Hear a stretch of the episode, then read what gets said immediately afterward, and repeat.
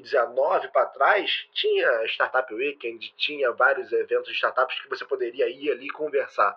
Como que você vai fazer isso na pandemia, no início de 2020, todo mundo lockdown, nada operando? Era muito mais complexo.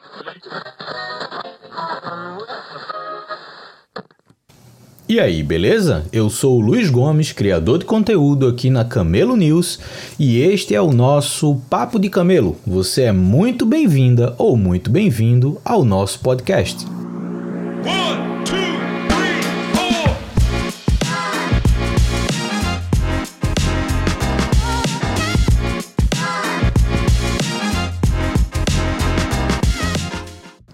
Papo de Camelo é um projeto que integra um podcast, este que você está ouvindo, com a minha newsletter, a Camelo News.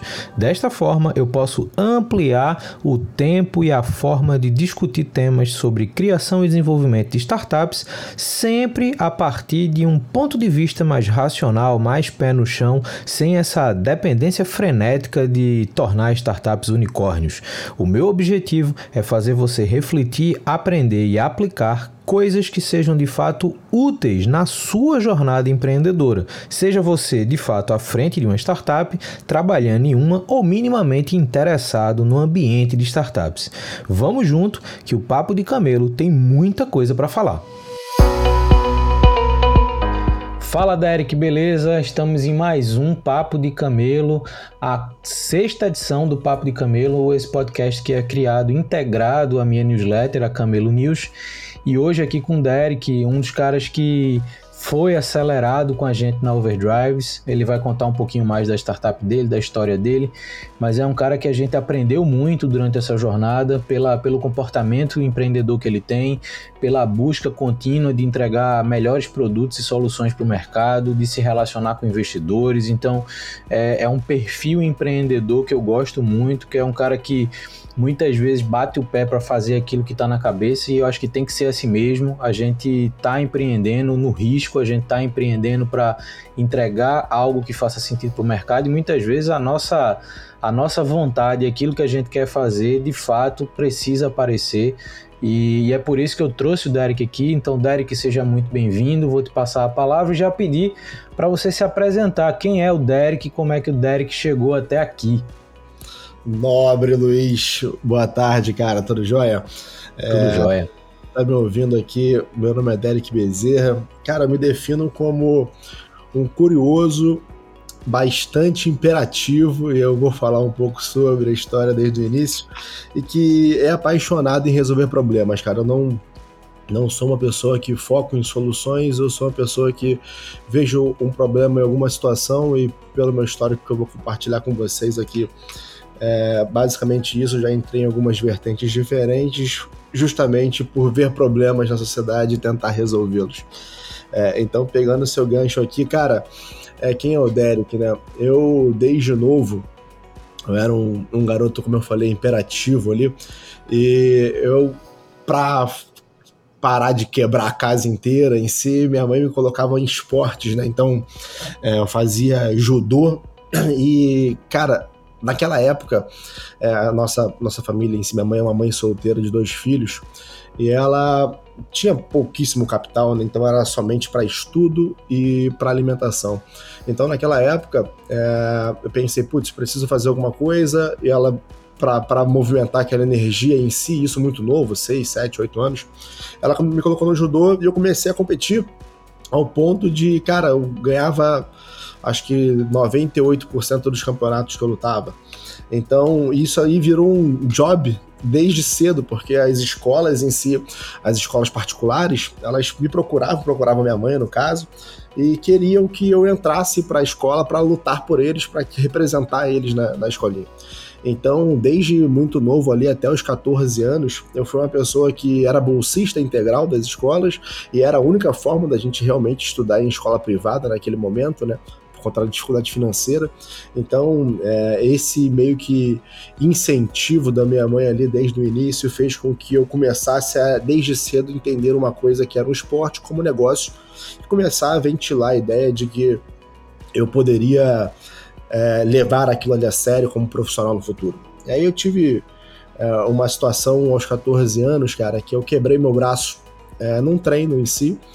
E a partir daquele momento eu fui um cara meio que dispensável, né, para essas bolsas em si. Então, é, a partir do momento que eu quebrei o braço, eu não podia fazer mais competição, seja no Rio, seja em São Paulo. E aí foi aquele momento de caramba, preciso agora pensar em si, não posso mais levar isso como a sério como profissão, preciso resolver outras coisas, preciso tocar o barco em outras vidas. E aí foi o ponto que eu era muito. É, aquele, aquele, entendimento, né? Ali, 14 anos, 15 anos, você tá entrando no ensino médio, foi o ponto de eu é, tentar entender o que, que era bom, o que, que não era. E eu sou, sempre fui um cara muito analítico, muito matemático em si. Por coincidência, você era professor de matemática, né?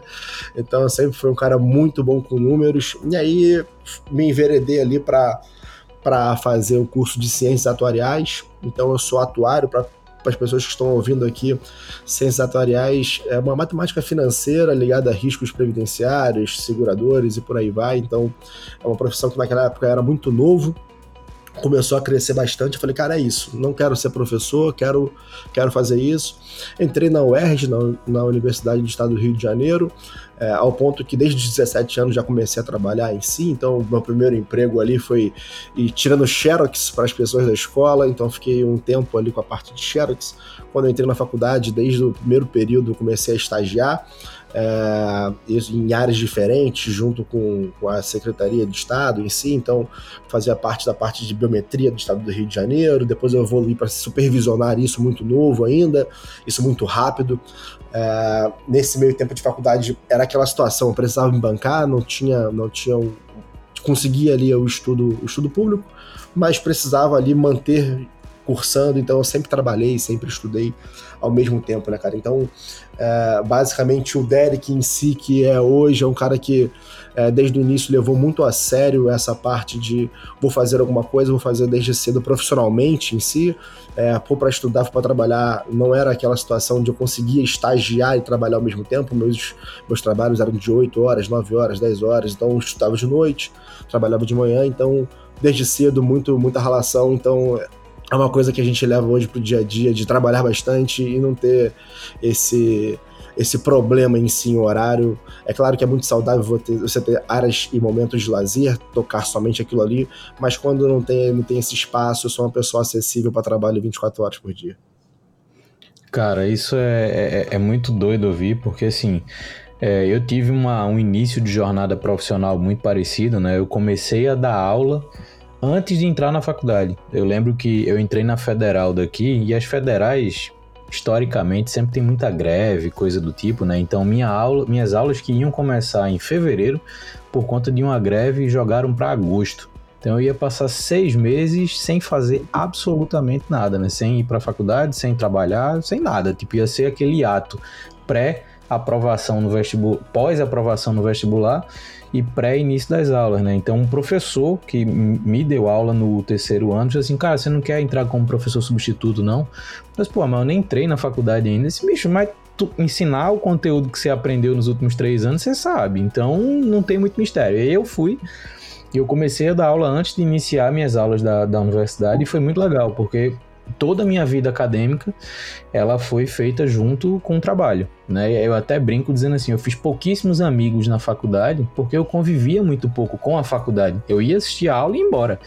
Às vezes eu tinha uma aula de manhã, ia assistir uma aula de manhã, voltava para dar aula numa escola, dava aula no final da manhã, à tarde voltava à noite para ter outra aula na universidade. Então assim, minha vida de universidade foi muito muito corrido por conta disso, mas assim, eu acho que foi bacana entrar no mercado muito cedo tem seus benefícios também, porque você aprende muita coisa, você se desenvolve muito rápido, né? Eu fico brincando é, com a história que é o seguinte: eu com 19 anos, acho que eu comprei o meu primeiro carro e a galera que estudava comigo, que estava ali na faculdade e tudo mais, a galera nem sonhava com isso ainda, né? Então é, era muito legal poder ter essas pequenas conquistas e, enfim, começar a ajudar um pouco mais a estrutura de casa também nesse nessa vivência. Mas é doideira, de fato é doideira.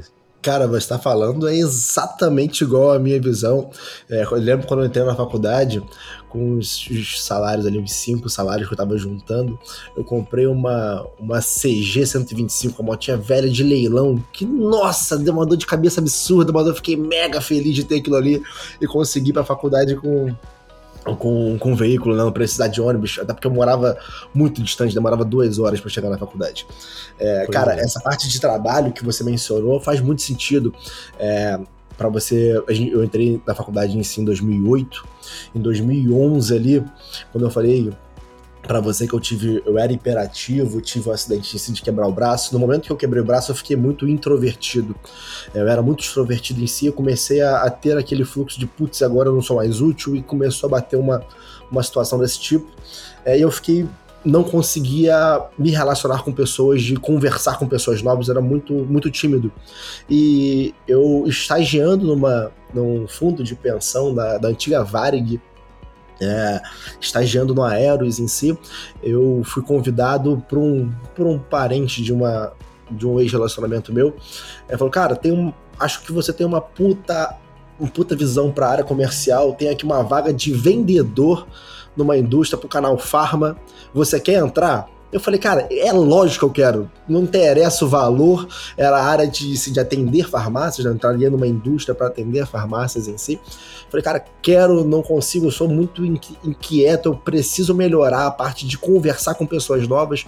E eu acho que eu aprendendo a vender, eu vou começar a fazer relacionamento, vou melhorar como pessoa em si nesse ponto. E aí foi deslanchando. Aí depois desse momento a gente teve outros negócios. Eu, eu ao ponto que estava na faculdade também, eu montei, era CLT, estava na faculdade, e em 2013 ali, eu tinha um amigo que ele trabalhava numa companhia aérea, então dólar ali a 2,50, mega favorável a você abrir qualquer coisa de importação.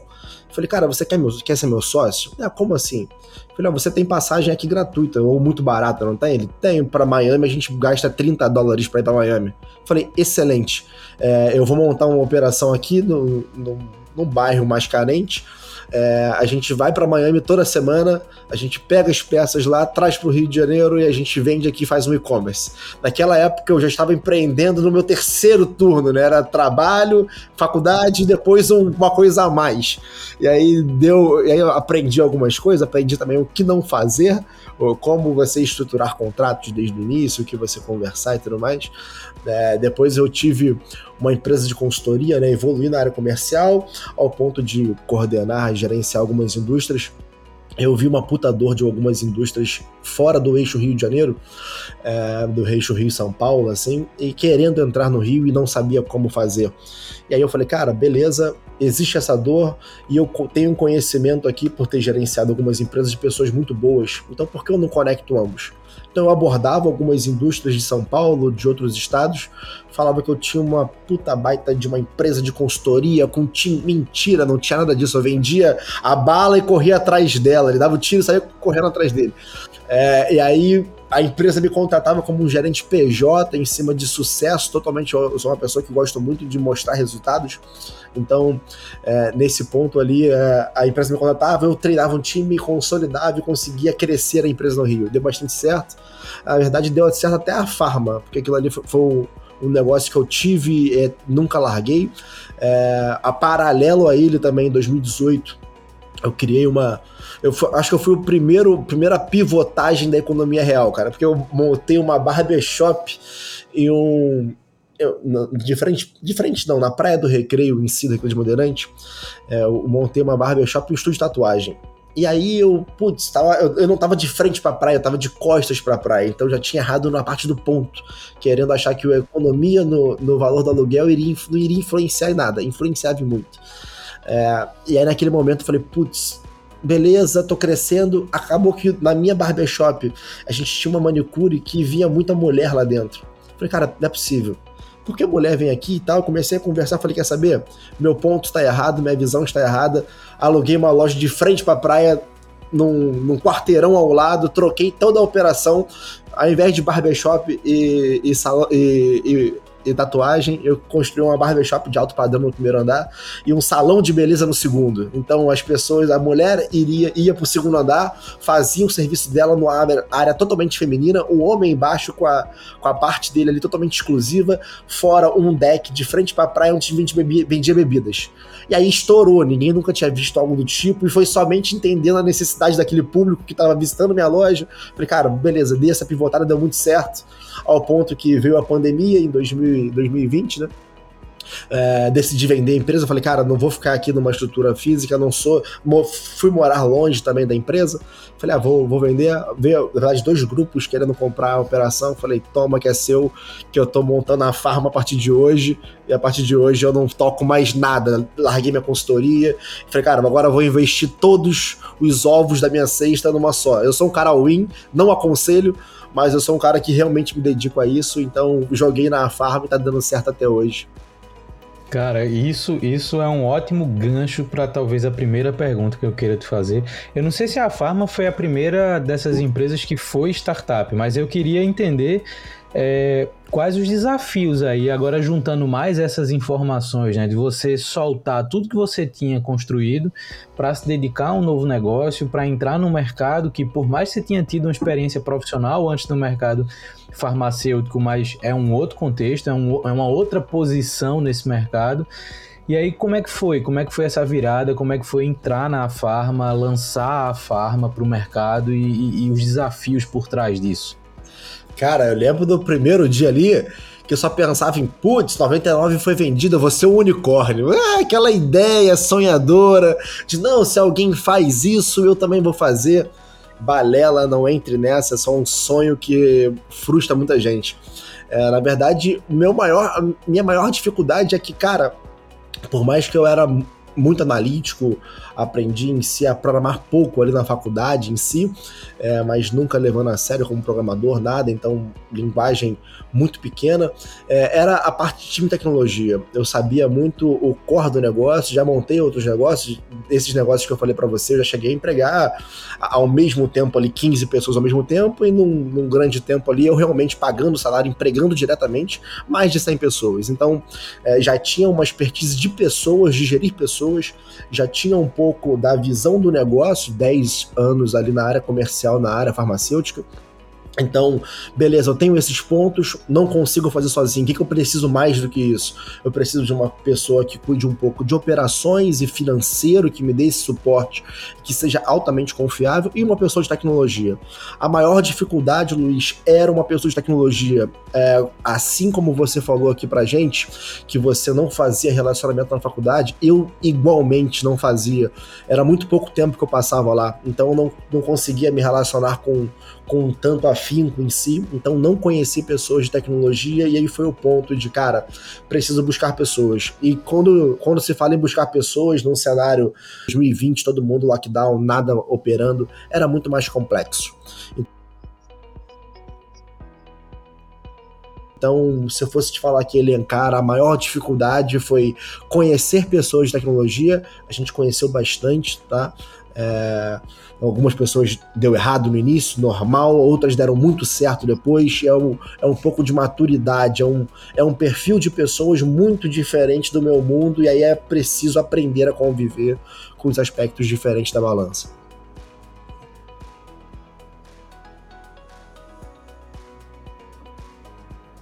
Cara, isso, isso se tornou um problema ainda maior e talvez e talvez o, o grande impacto nesse meio de startups do início da pandemia para cá.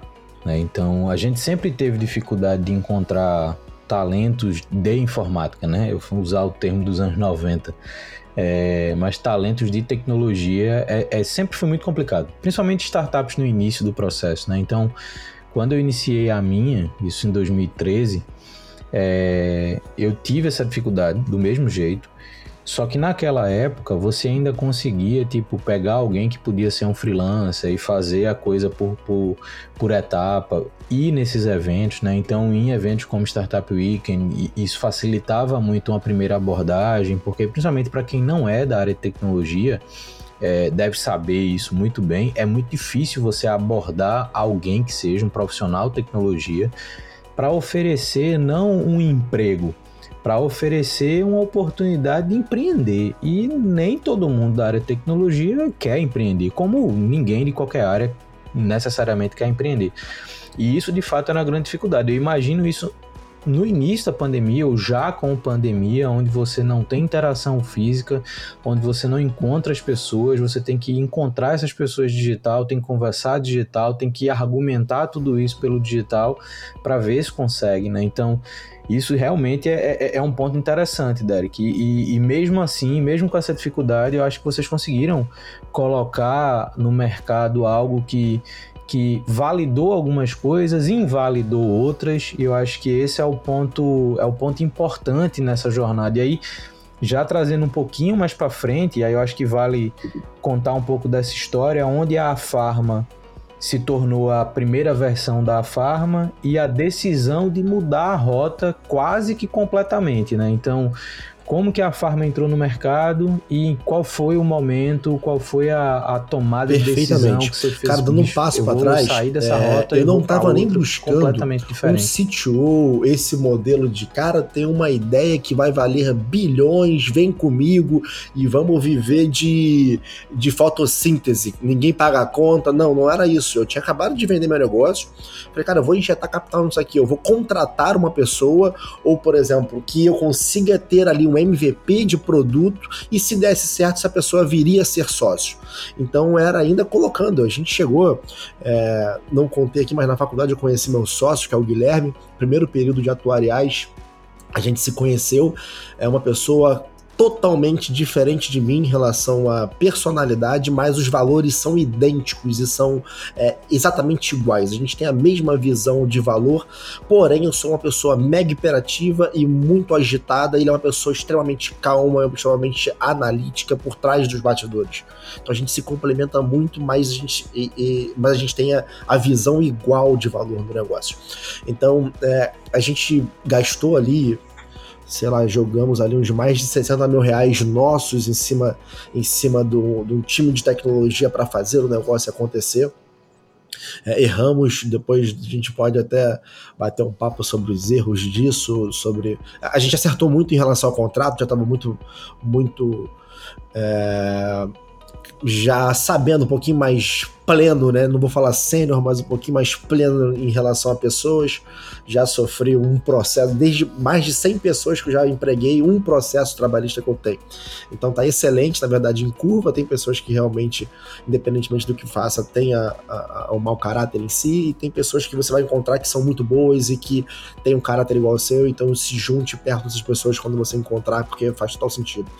É, cara, quando a gente demora, quando a gente estava pagando essa software house em si no negócio para desenvolver o primeiro produto, é, o produto na verdade era para ser um, um que a gente chamava de marketplace, né? Era um modelo onde a gente não via que fazia sentido você fazer uma compra, por exemplo, no mercado ou numa farmácia, igual um Rap, que você entra naquele aplicativo, escolhe os seus itens e paga. Eu falava que não, cara, isso não faz sentido. O produto que ele vende tá na farmácia X, na Y e na Z.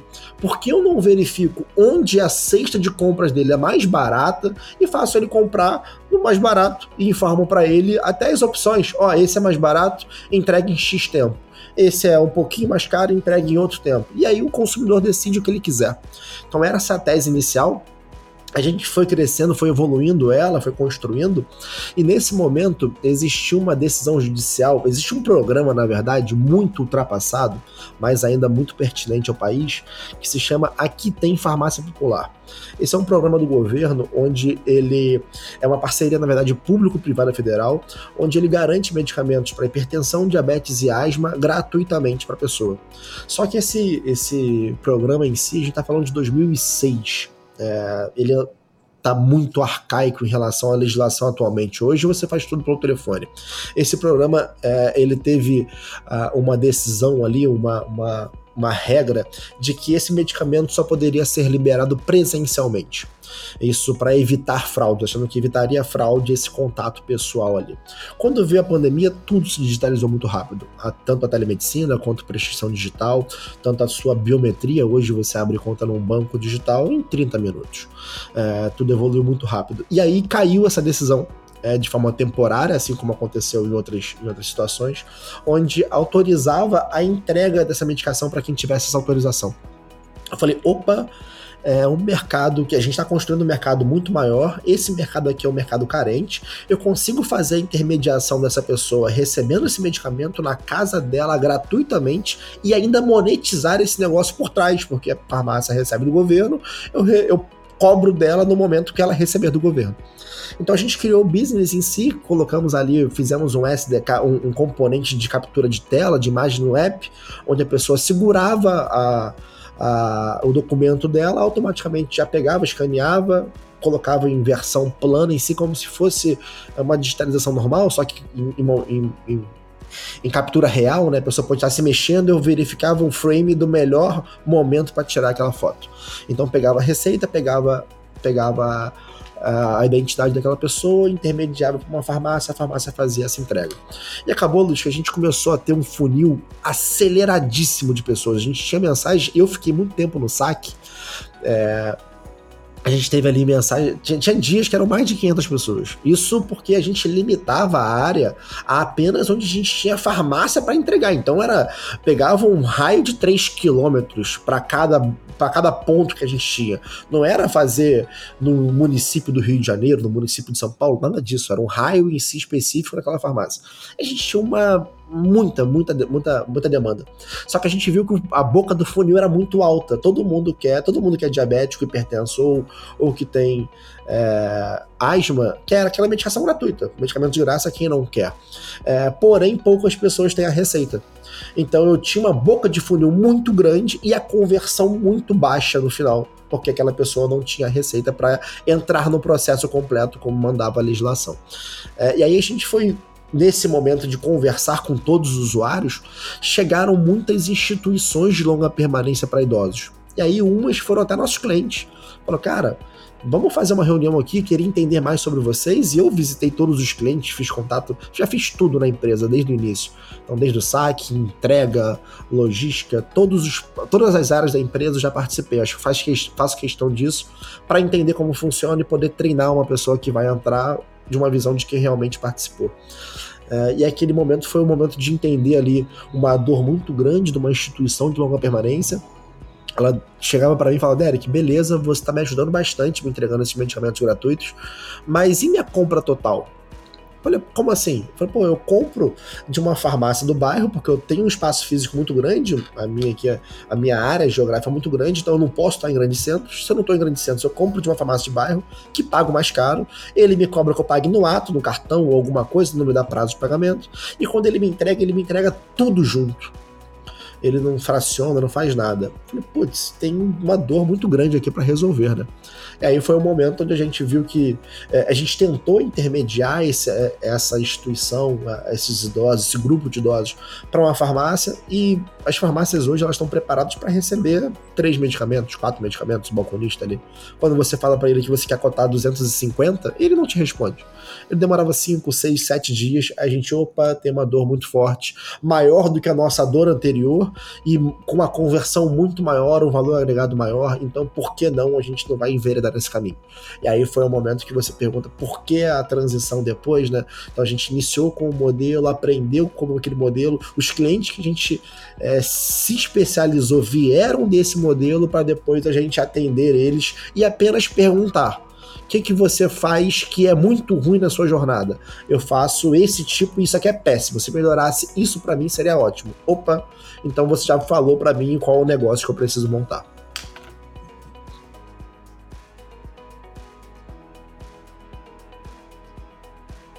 Isso é bacana porque muitas vezes a gente vê startups pivotando por invalidar o modelo, ou seja, por descobrir que aquela problemática inicial ela não existia ou ela foi entendida errado. E no teu caso, eu acho que o, a, a, pivotada foi muito por conta do tamanho da oportunidade. Existia uma oportunidade na farmácia popular, existia, continua existindo, só que tem essa questão onde é, existe uma ingerência para quem quer resolver esse problema, que é a ingerência dos, dos atestados, dos exames, né? Da pessoa simplesmente ir no médico, atestar que tem asma, hipertensão ou diabetes para poder ter acesso àquele negócio, que é uma coisa que você não tem como resolver. Né? Você não tem como mandar um médico na casa de cada um para poder atestar ou não Luiz, que aquela pessoa um pode receber aquele, aquele que, benefício por exemplo, uma UPA, uma unidade, então, uma UBS, uma unidade básica de saúde, ela é, você é atendido muitas vezes pelo enfermeiro. O enfermeiro ele carimba. Só que para esse programa do governo, o carimbo do enfermeiro não é válido, é do médico. Então, mesmo que você tenha passado pelo processo, só que quem tivesse te atendido fosse um enfermeiro, você não conseguiria pegar o medicamento gratuito no farmácia popular. Então, tinha ainda mais uma barreira do negócio. Então, sim, foi só entender qual é o maior mercado que eu já estou é. dentro que eu possa abocanhar.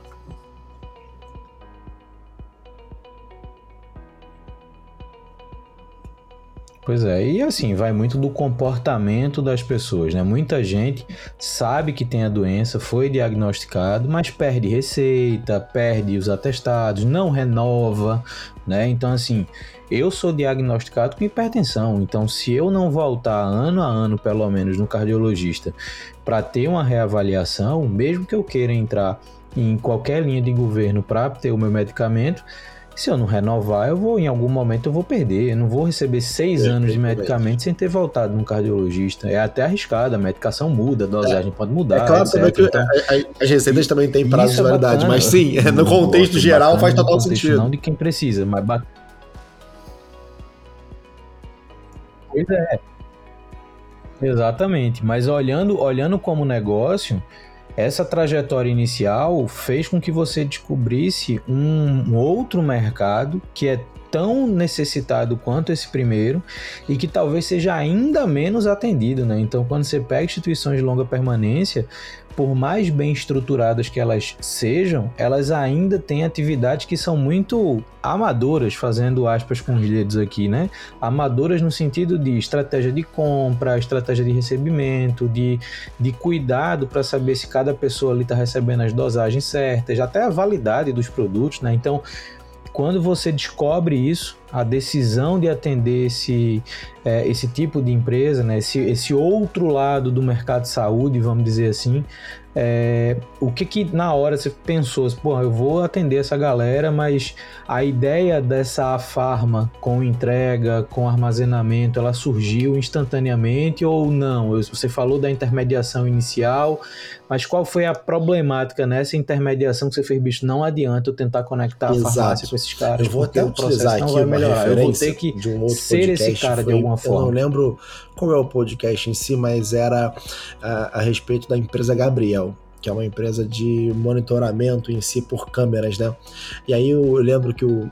Não lembro o nome do CEO ali, mas ele falando que a gente queria, quis criar um business de inteligência em si em relação a câmeras. Só que a gente precisou dar um passo atrás porque as câmeras eram muito ruins muito ruins que existiam. Não tinha como a gente pegar a inteligência das câmeras existentes. Então a gente precisou atender com câmeras.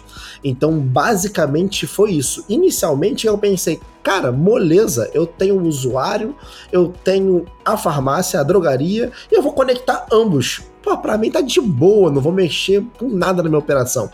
E aí foi aquele ponto de eu peguei três instituições, coloquei para para três parceiros diferentes de drogarias. Falei, cara, tá aqui uma base de cotação para você fazer. Essa é uma compra crônica, então uma compra recorrente, mensalmente. 95% desses medicamentos são comprados novamente, então tem um LTV maior. É, aqui para você fazer. E aí eu ficava 4, 5, 6 dias, 7 dias sem resposta e simplesmente, ah, não tive tempo de fazer. Como é que eu vou falar para o meu usuário que precisa daquela medicação que ele simplesmente a minha base não consegue atender ela? Infelizmente eu não consigo. Então eu precisei dar um passo para trás e falar: ok, não existe então uma drogaria especializada nas necessidades da casa. E quando eu falo uma drogaria, é engloba tudo. Não é somente vender medicamento A parte do medicamento é a parte com maior rentabilidade, é a parte que você tem o menor, a menor cubagem, é o que você gosta de fazer. Mas e o sabonete líquido da casa? E a fralda geriátrica? E o absorvente? E o, o shampoo, o condicionador? Isso você entrega? Ah, não. Então preciso ser uma drogaria total. Eu preciso que esse cara olhe para mim hoje, é, inicialmente, né, e fale tudo que eu precisar em relação a produtos, que seja ele de higiene pessoal, de limpeza da, do uso do idoso ali, ou de medicação, a farma me entrega. Então é, seria aquele ponto de ele não vai precisar mais pensar em, em outros fornecedores. E aí foi aquela decisão de conversar com. A gente, a gente tem sócios mega qualificados, né? E a gente consulta, inclusive, você é, mensalmente. E fala, cara, vamos conversar aqui junto. O que, que vocês acham dessa ideia? E aí vocês foram totalmente é, entendendo o negócio, falar, cara, vamos embora fazer a gente mesmo do zero. Já que ninguém consegue fazer, a gente não vai ter um trabalho ruim, porque alguns não conseguem fazer e se adaptar. A gente mesmo faz do zero, adapta, transforma isso e muda o mercado. Então reeduca ali, cria uma nova vertente de uma drogaria que é especializada nesse modelo, que tem os seus, os seus usuários recorrentes e não no modelo B2C, no modelo B2B2C. Então a gente entrega ou no B2B para as instituições direto ou para os idosos daquela instituição onde o familiar paga para a gente, mas a gente entrega com apenas um frete naquela instituição.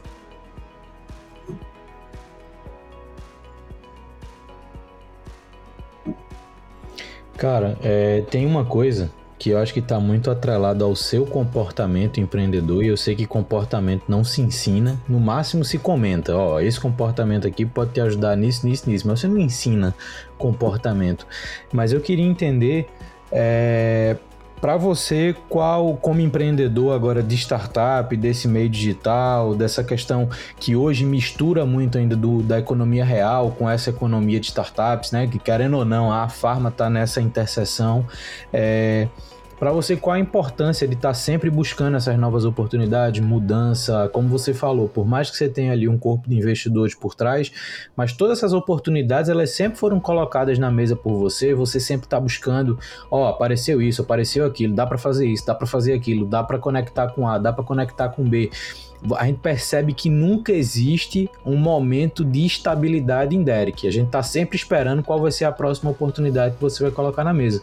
Então, qual é essa estratégia por trás? Por que desse, dessa visão empreendedora? Você comentou um pouco até das suas experiências antes de startup, de mudar salão, de tirar do lugar, de levar para cá, de mudar o modelo. De... Então a gente Cara, sabe que isso faz parte novo, do seu comportamento. A nossa conversa né? hoje, mas na tua visão, falando qual a que eu era apaixonado disso? por resolver problemas. E é basicamente isso. Quando eu falo resolver problemas, para eu resolver um problema, alguém precisa falar para mim que ela tem aquele problema. Então, Luiz, eu sou uma pessoa que é, eu divido essa estratégia em si, e aí estratégia de trazer novas é, melhorias em si, identificar oportunidades, é, eu divido ela em dois pontos. O primeiro é o que o seu cliente quer. E isso é muito fácil. É só você perguntar para ele. É só para parar de achar por ele, é, interpretar que ele quer algo. Cara, é muito mais simples e muito mais objetivo você chegar tete a tete, fazer uma visita presencial e falar, cara, qual é a sua dor em relação a esses aspectos aqui? Que, que, que tem alguma coisa que poderia melhorar que você vê? Então essa acho que é uma premissa básica de você começar a pensar como aquele cara. Aquele cara não é uma pessoa de tecnologia, ele é uma pessoa especializada no core dele. Então ele vai apontar. É claro que você precisa é, filtrar ali o que ele vai apontar. Ele pode apontar que a dor dele é a janela quebrada e para você pouco importa. Então o filtro precisa, você precisa saber que você vai precisar filtrar, mas basicamente perguntar. Então eu, eu canalizo isso como meu primeiro ponto. E o segundo ponto é o que aquele cliente precisa, mas ele não sabe que ele precisa. Então é vamos, já que eu tenho a expertise, já que ele me falou tantas coisas sobre o, o negócio dele, deixa eu pensar alguma coisa que seria massa demais colocar para ele em si, que ele não sabe que ele precisa, mas quando aparecer na frente dele falar, putz, isso aqui resolveu minha vida e eu não largo mais a farma por nada. Você conseguiu mudar isso aqui para mim. E é isso que move a gente. Quando eu tô conversando com o cliente, eu não tô olhando apenas o que ele está é, falando para mim, ouvindo o que ele está falando para mim. Eu estou muito pensando em, beleza, essas, essas dores que ele está falando, como que eu posso resolver elas? Resolver o feijão com arroz hoje em dia já é muita coisa, e como que eu consigo colocar um camarão, um molho em cima desse negócio e falar, putz, ficou perfeito. É, então é, é, eu sou muito pautado e a gente tem uma cultura aqui interna na empresa muito pautada em relação a isso, em não se atentar somente no que o cliente fala. Às vezes o que ele fala que ele quer, na verdade, é porque não existe nenhuma outra opção e aquilo ali para ele seria ótimo. Então, basta a gente atender o que ele acha que é ótimo, mas vamos pensar em melhorar ao ponto de entender clientes iguais a ele, que têm as mesmas dores que ele, que você fazendo uma vírgula a mais que não vai mudar muita coisa para você, mas para ele vai ser encantador. Então é, a gente é muito pautado nisso, por isso que todo mês é, a gente está trazendo coisas em relação a pensamentos, e não é, ah, você está trazendo coisas novas. Não, eu estou trazendo pensamentos novos sobre como a gente pode abordar o mesmo tema, e eu quero que vocês me ajudem a construir as ideias. Então, cara, se eu fosse dividir, seria esses dois pontos no caso do cliente. E um terceiro ponto isolado, mas que ele se conecta a, a esse ponto, é quais são os perfis de clientes por exemplo, que tem a mesma dor do cara que eu já atendo e que seria muito fácil, muito rápido eu trazer para minha base.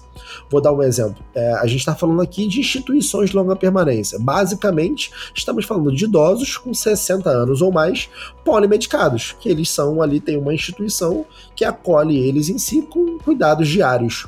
É, um idoso polimedicado existe fora de uma instituição de longa permanência. Ele existe, por exemplo, num, num, num, num, num serviço de, de daycare, por exemplo, ele está na nossa casa, pode ser minha mãe, por exemplo.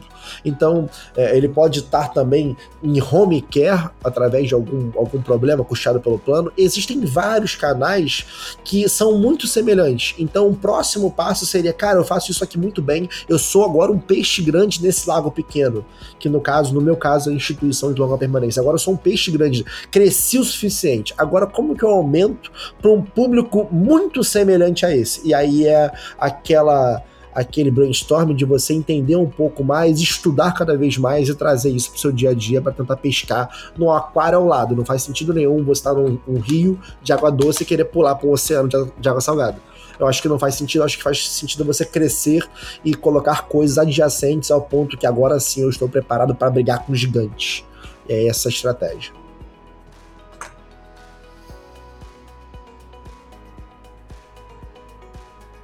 Cara, isso é muito legal porque, é, primeiro que o mercado ele é muito dinâmico, né? Então a gente sabe que a, as estruturas elas mudam, as estratégias, a velocidade que as coisas acontecem, tem muita coisa que a gente consegue de fato melhorar, tem coisa que a gente precisa se adaptar, mas essa visão de crescimento e de expansão que você tem, eu acho muito bacana, né? Porque é relativamente comum a gente ver algumas startups também querendo querendo pegar o mesmo produto para abrir novos mercados. Na verdade, você está querendo expandir o seu mercado, o potencial desse mercado, usando a mesma base de produto. Ou seja, é tirar o máximo que o seu produto pode ter dentro de um, de um mercado.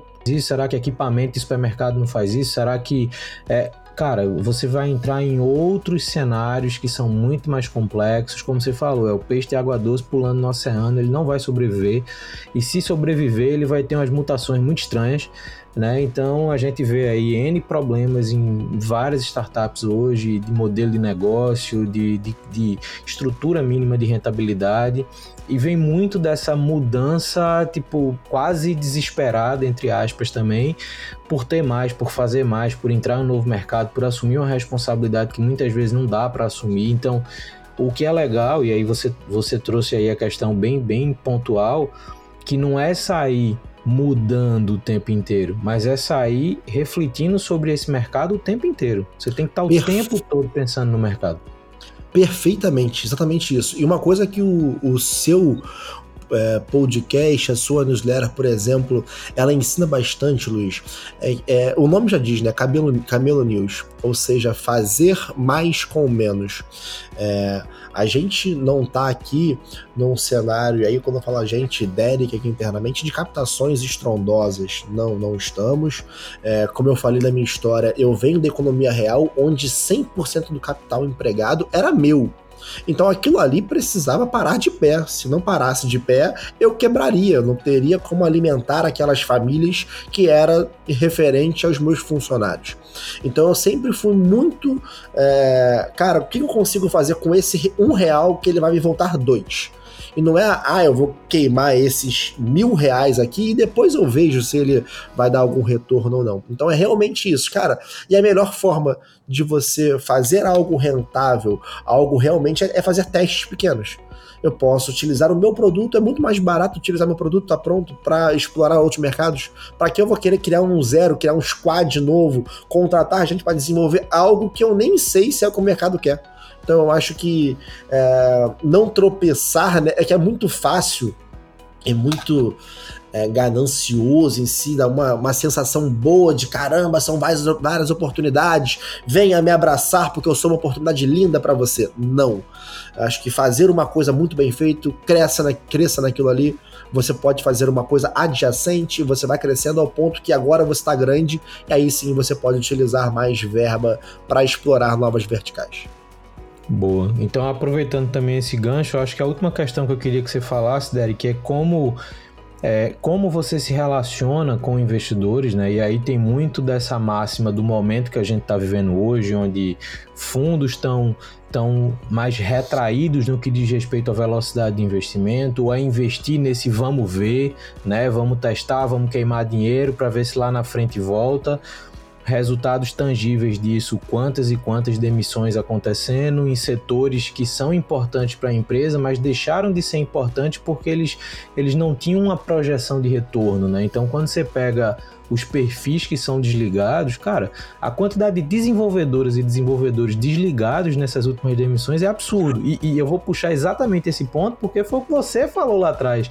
Cara, como era difícil achar essa galera, né? E hoje você vê infelizmente, entre tantos talentos, desenvolvedoras e desenvolvedores sendo desligados. Você pensa, pô, aquela startup não precisa desenvolver? Precisa, mas muitas vezes é isso. São áreas de novos produtos, testes e mais testes e mais testes, e aquela área especificamente não dá retorno, não tem nenhum plano de retorno, né? Mas isso impacta diretamente essa relação com investidores.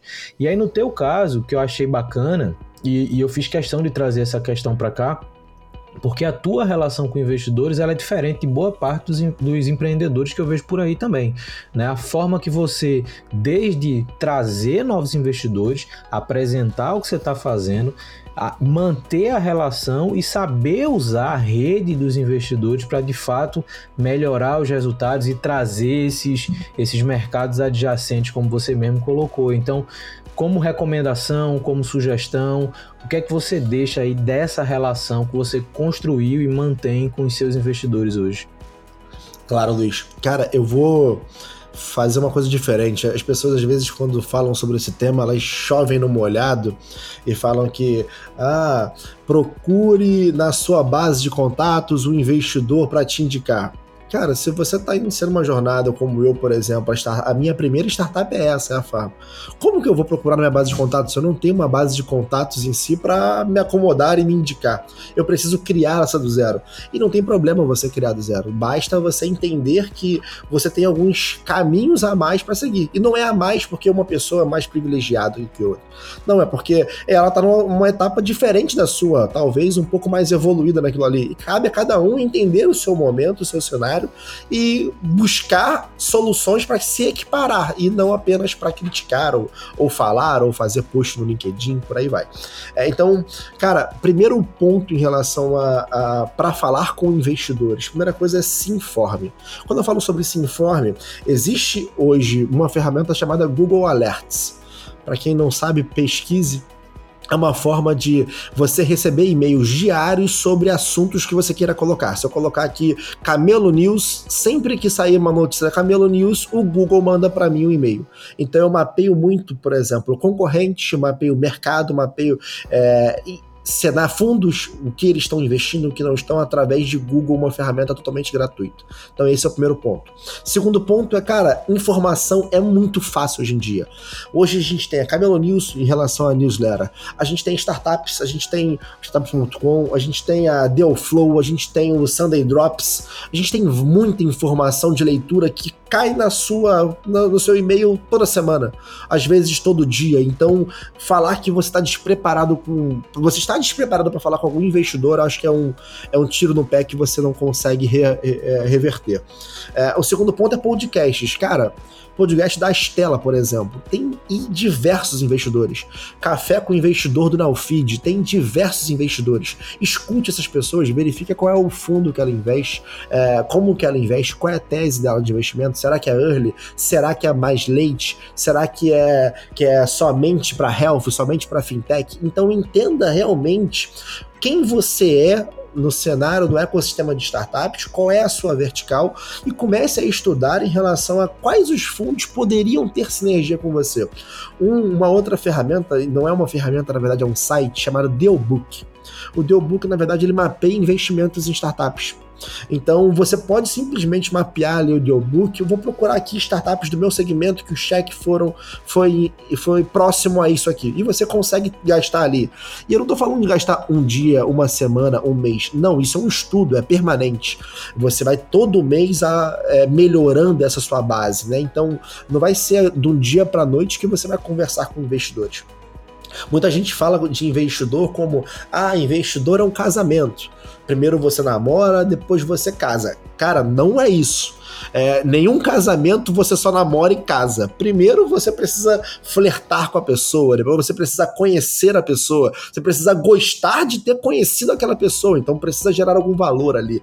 Depois você precisa conhecer melhor ela, se relacionar, gostar de se relacionar. E aí você vai criando ali ferramentas ao ponto de uma escala. Não é dois pontos, namorou, casou. Não, não existe isso. Então é uma construção. Você precisa estar notificando eles de, cara, é, eu tenho aqui uma. Primeiro você precisa gerar valor. Eu tenho aqui uma coisa que eu estou fazendo dessa forma aqui, saindo um pouco de. É, do que eu vou fazer no futuro, sai do futuro, mostre coisas que você realmente está fazendo. Ó, tô aqui fazendo tais coisas, você tem interesse em me acompanhar, eu vou te reportando aqui mensalmente sobre o que a gente está fazendo, as dificuldades e vamos explorando isso. Isso seria. Um, eu fiz muito isso, tá? Em relação a cold mail. Não, não conhecia. É, as pessoas mandavam, putz, Derek, gostei da sua abordagem, pode me mandar assim. E aí eu comecei a conversar com pessoas que depois vieram me apresentar outras. E aí entraram na minha base de relacionamento só porque eu estava contando o meu negócio para elas. E aí, aquele medo, aquela máxima de, ah, não conte seu negócio. Cara, acho que quem tá escutando essa, esse podcast aqui e tá pensando em não contar sua ideia, tá totalmente por fora. É, o Uber pode contar a ideia para você que você não vai conseguir copiar. O iFood é a mesma coisa, o Rappi é a mesma coisa. Tá aí a ideia dele, você já conhece, monte igual. Você não vai conseguir fazer. É, por N barreiras. Então, não, não tem esse medo bobo de não vou contar. Então, com investidores, Luiz, é, eu primeiro mapeei muito bem pessoas no meu cenário, tá? Health Tech, quem está investindo Health, quem está investindo Health nos estados mais iniciais, que é no meu estado ali, é, como que eu faço que essa pessoa tenha interesse em mim? Então comecei a reportar mensalmente, bater papo, marcar reunião, marcar reunião não eu forçando, vamos tomar um cafezinho, não, é, mandar alguma novidade boa, alguma coisa que a gente está fazendo, é, e se colocar à disposição para bater um papo. Então não é eu tentando ser ativo, eu sou ativo nas informações. Eu sou passivo em querer obrigar a pessoa a ter um tempo comigo porque eu acho que isso não funciona. É, então, quando eu comecei a escolher ali os fundos que eu queria ter como investidor, eu falei, cara, eu quero esses caras porque eu vi que eles agregam demais no meu ecossistema tanto de health ou de outros cenários, até de, de melhores práticas em si, e isso faz muito sentido para mim. É, e quando eu coloco alguém para ser sócio da companhia, é porque a gente namorou, a gente realmente deu certo ali e eu quero esse cara me acompanhando mensalmente para eu consultar ele. O investidor, quando a gente está, e aí você faz parte aqui do grupo também, é, os investidores que eu tenho são melhores que eu em vários aspectos. Não são todos, todos, tudo melhor. Não existe também uma pessoa que é melhor em tudo. Mas tem pessoas que são melhores que você de lavada em alguns aspectos. Que ela simplesmente em você ser uma folha em branco ela te deixa, é, te ensina muito rápido. Você sugando um pouquinho aquela informação, você aprende muito mais rápido. Então a gente tem investidores aqui que só no mercado de saúde tem mais de 50 anos. Quem sou eu? Eu não tenho nem 50 anos de vida como é que eu vou saber mais do que essa pessoa? Então faz total sentido aprender com a base e munir ela de informações.